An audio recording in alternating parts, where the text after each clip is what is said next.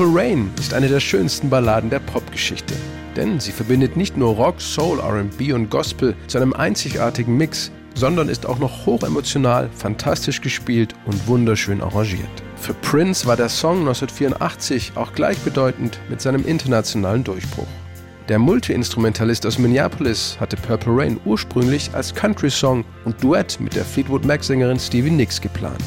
Denn neben Santana und Sly and the Family Stone gehörte auch Fleetwood Mac zu den Bands, die Prince damals prägten. I grew up with Santana and uh, Larry Graham and Fleetwood Mac, all kinds of different things, you know. Stevie Nicks bekam von Prince deshalb eine zehnminütige Instrumentalversion des Songs zugeschickt, mit der Bitte dazu einen Text zu schreiben.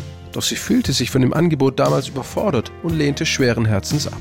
Prince wollte seine musikalische Idee aber nicht fallen lassen, verfasste selbst einen Text und spielte den Song 1983 in einer kurzen Piano-Version ein.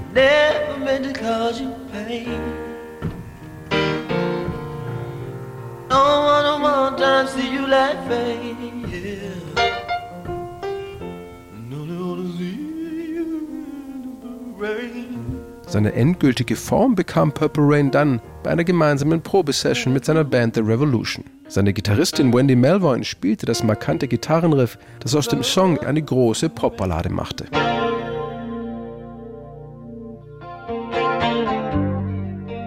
Prince gefiel Purple Rain danach so gut, dass er nicht nur sein sechstes Studioalbum danach benannte, sondern auch seinen ersten Film, für den die Platte dann auch der Soundtrack war.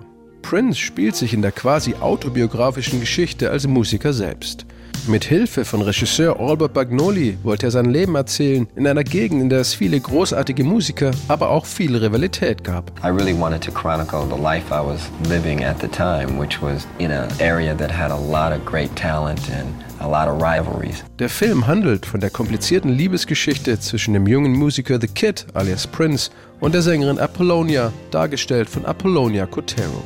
Er will ihr helfen, ihre eigene Karriere aufzubauen. Durch zahlreiche egoistische Eskapaden gefährdet Kid jedoch das regelmäßige Clubengagement von sich und seiner Band. Erst im letzten Moment spielen sie dort eine hinreißende Version von Purple Rain. Dabei erkennt Prince auch endlich die Leistung seiner Musikerinnen an. Keyboarderin Lisa Coleman und Gitarristin Wendy Melvoin.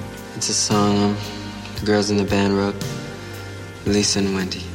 Einer der musikalischen Höhepunkte in der acht Minuten langen Film- und Albumversion von Purple Rain ist auch das virtuose und ausdrucksstarke Gitarrensolo von Prince.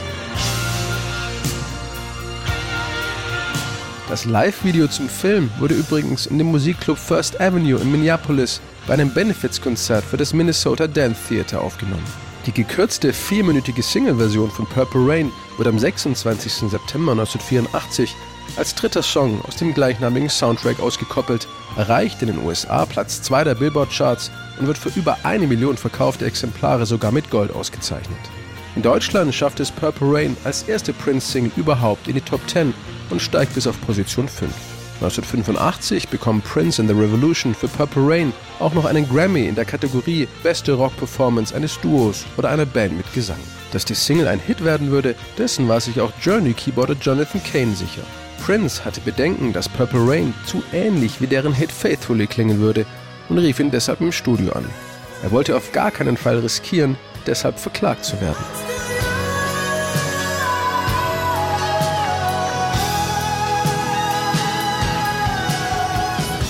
Nein, kein Problem, das sind nur die gleichen Akkorde, beruhigte ihn Jonathan Kane.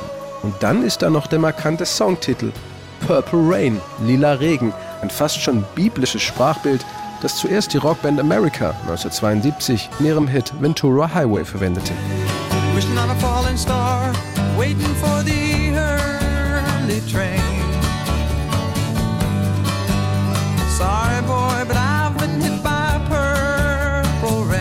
Bei Prince ist es eine romantische Anspielung an das Ende der Welt und die ewige Kraft der Liebe.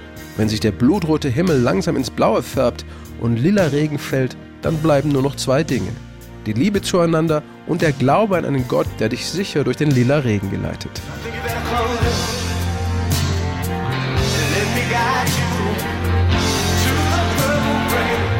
Eine ähnlich emotionale Stimmung stellte sich übrigens bei der spektakulären Halftime-Show von Prince beim Super Bowl 2007 in Miami ein, wo es in Strömen regnete.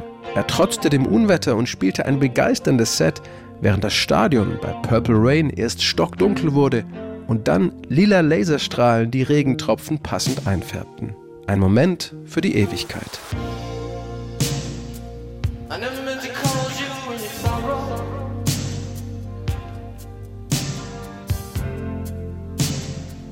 never meant to call